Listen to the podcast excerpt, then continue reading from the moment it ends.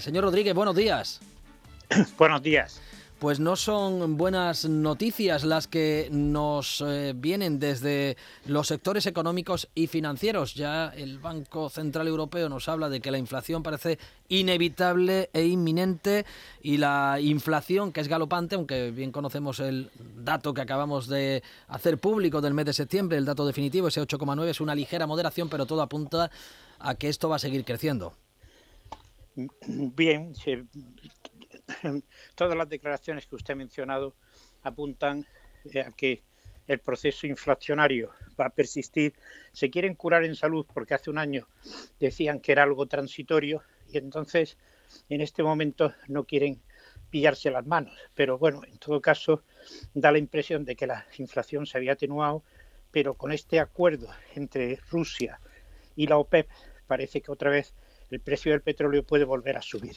Es decir, que de momento los organismos que usted ha mencionado lo que vienen a decir es que este proceso inflacionario no va a desaparecer de la noche a la mañana, sino que puede prolongarse en lo que queda de año, aunque a ver si se mantiene este menor crecimiento en los meses que quedan de año.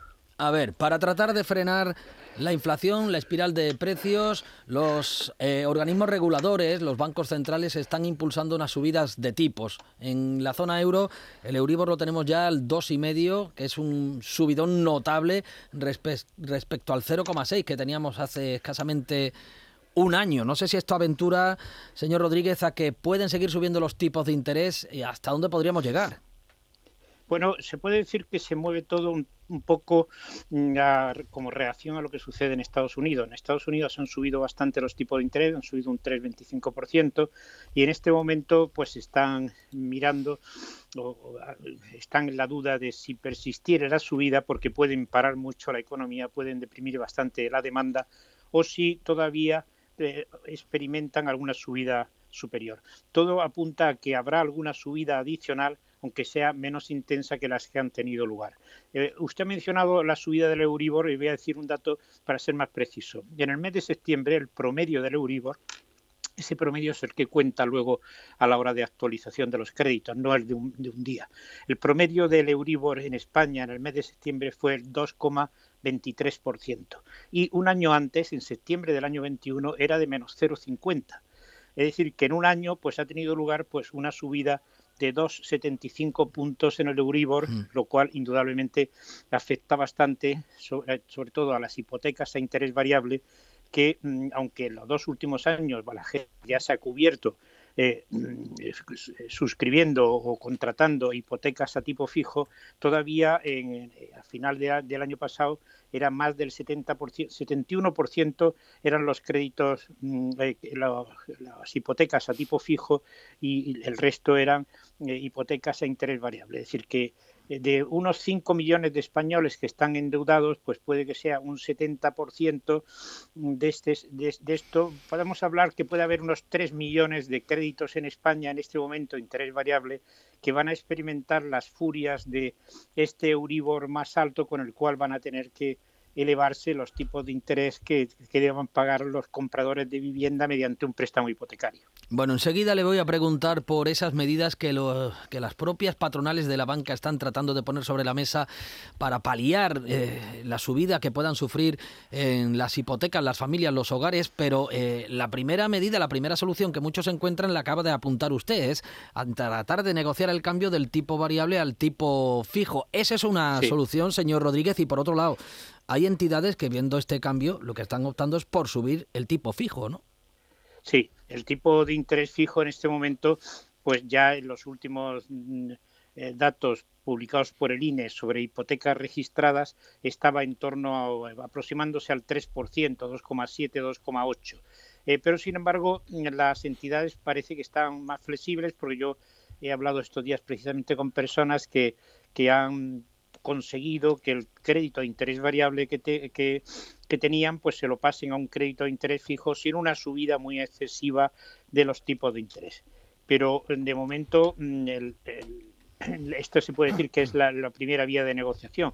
A todos quienes vayan a partir de este momento a suscribir un préstamo hipotecario, por supuesto que lo hagan a fijo. El problema está en los que ya estaban de antes, si los bancos van a permitir o bien van a hacer algo de lo que ha apuntado este CaixaBank, porque esto no deja de ser una idea lanzada por CaixaBank.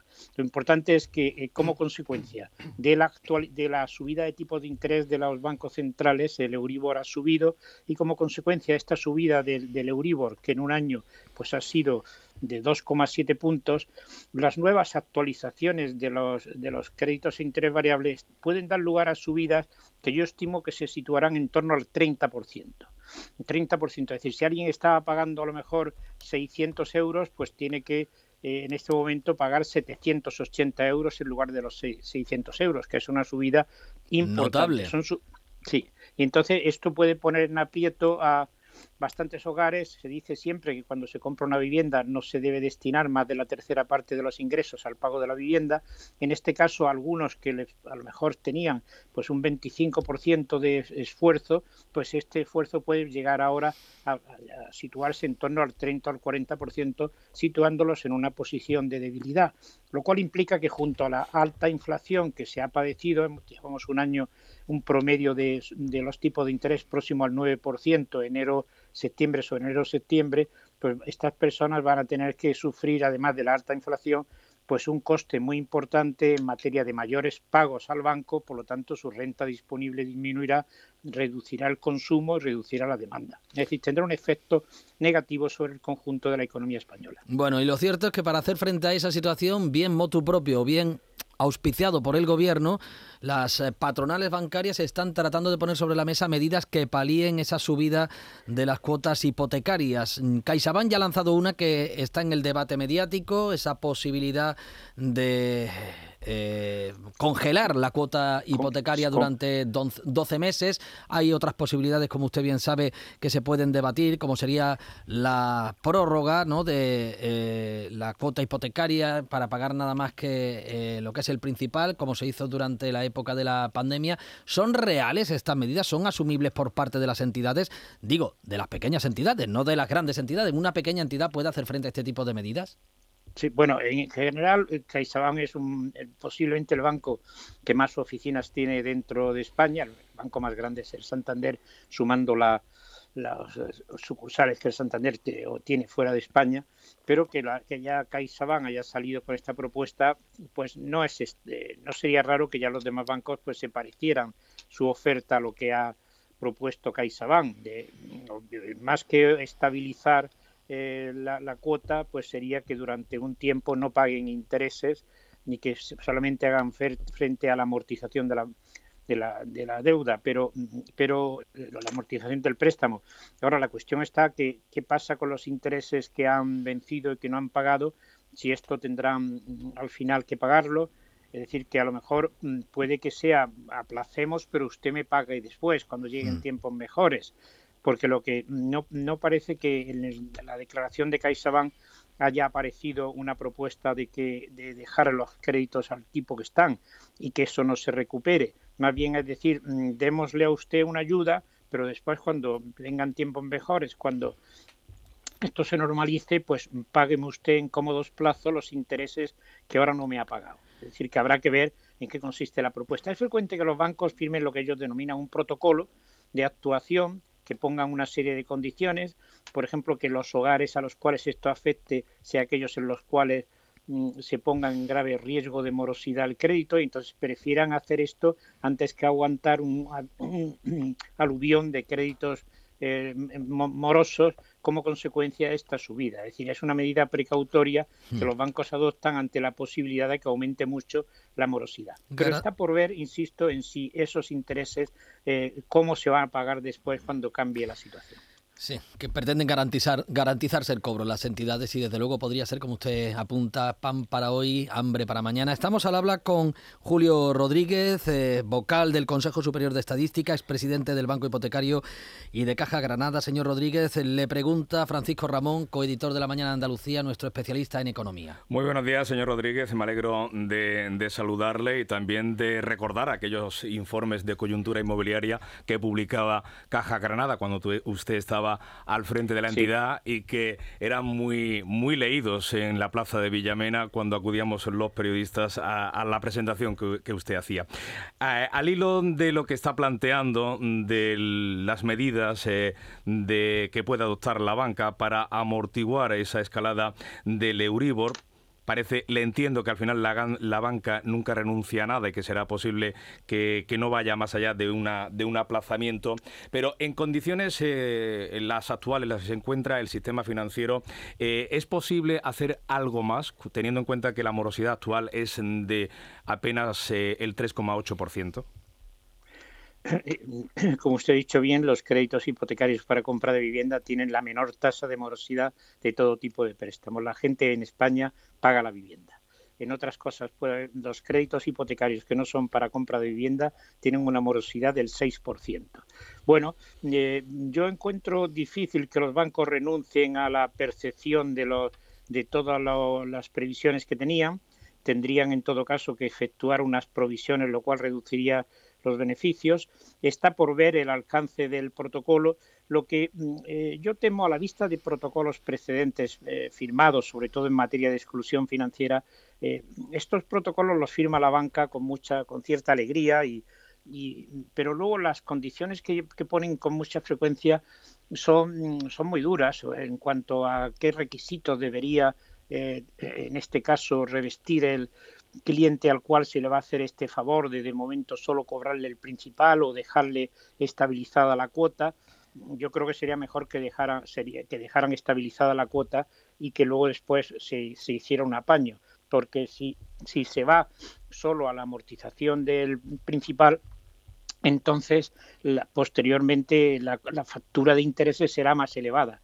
Lo, lo, que yo diría sobre todo es que es deseable primero que este acuerdo lo adopten todos los bancos. Estará en juego la Asociación Española de Banca Privada, la AEB, y mm, que, el, protocolo que firmen eh, no ponga unas excesivas condiciones para que eh, este, este, ese aplazamiento mm, sea, se limite a un número muy reducido de hogares. Debe, sobre todo, afectar yo diría una propuesta que se me ocurre es que si decimos que no deben destinar más de la tercera parte de los ingresos al pago de la vivienda, bueno, pues que le dejen una cuota equivalente a ese tercio y que luego pues se calculen los intereses. Y por supuesto, si como veo difícil que los bancos renuncien a la eh, a la percepción de todos los ingresos que debían de tener y que se ven aminorados como consecuencia de este protocolo, de esta aplicación de esta, de esta moratoria, pues mm, que luego den plazos cómodos para que los prestatarios no se vean apurados y que al final de la vida del préstamo no se encuentren con un facturón tremendo,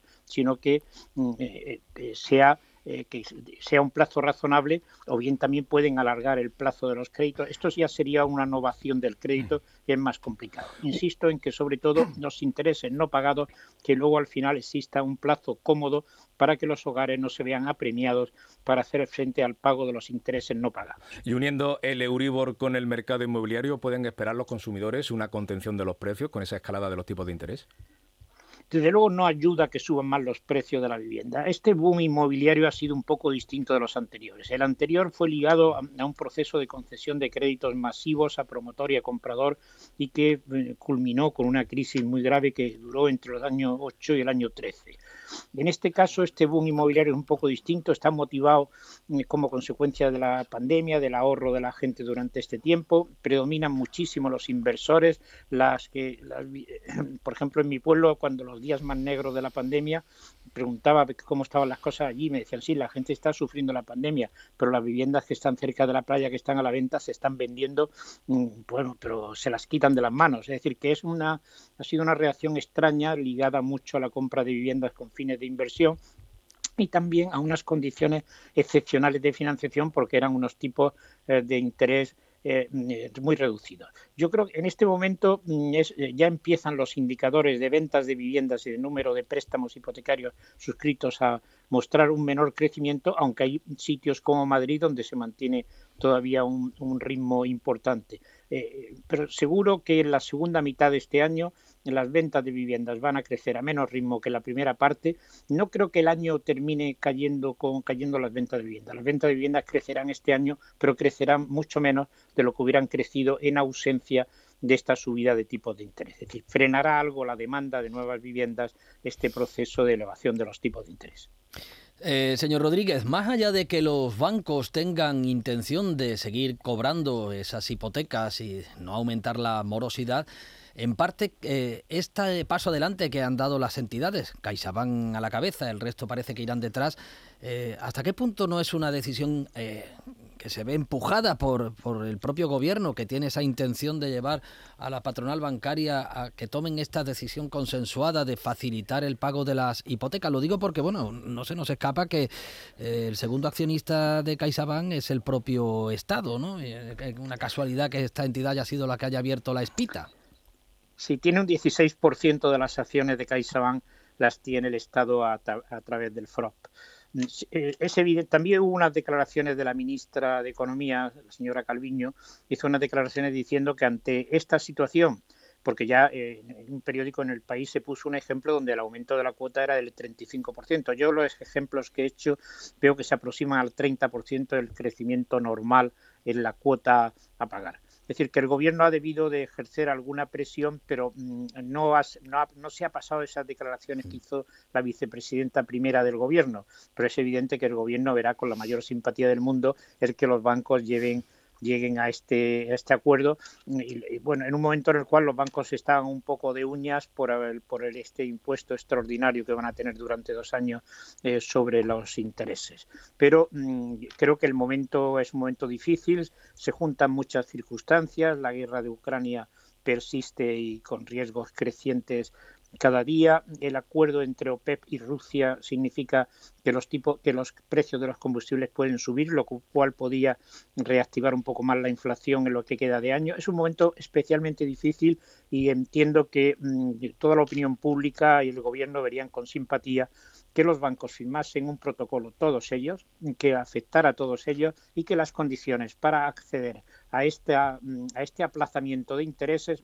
tome la forma que tome, pues que, eh, que se adopte eh, y de forma mm, que no sea excesivamente rigurosas las condiciones que se exijan para poder acceder a esas ventajas que se concederían a los hogares en los cuales la subida del Euribor diese lugar a un aumento desproporcionado de la cuota. Bueno, usted que está dentro del sector, este gobierno, en concreto la vicepresidenta Calviño o la ministra de Hacienda, en fin, son un poco azote ¿no? del sector bancario. Ahí tienen ese impuesto a la banca sobre la mesa.